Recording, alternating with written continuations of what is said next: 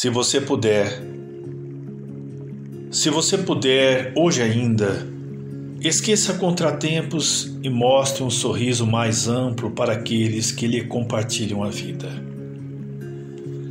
Dê mais um toque de felicidade e beleza em seu recanto doméstico. Faça visita, mesmo ligeira, ao doente que você deseja reconfortar. Escreva, ainda que seja simples bilhete, transmitindo esperança e tranquilidade em favor de alguém. Melhore os seus conhecimentos no setor de trabalho que esteja empregando o seu tempo.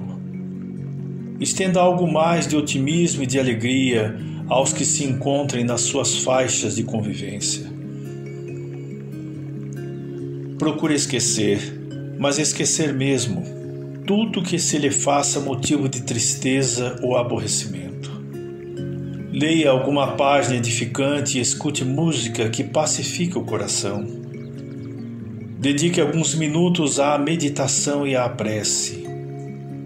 Pratique pelo menos uma boa ação sem contar isso a ninguém estas indicações de apoio espiritual, se forem observadas, farão grande bem aos outros, mas especialmente a você mesmo.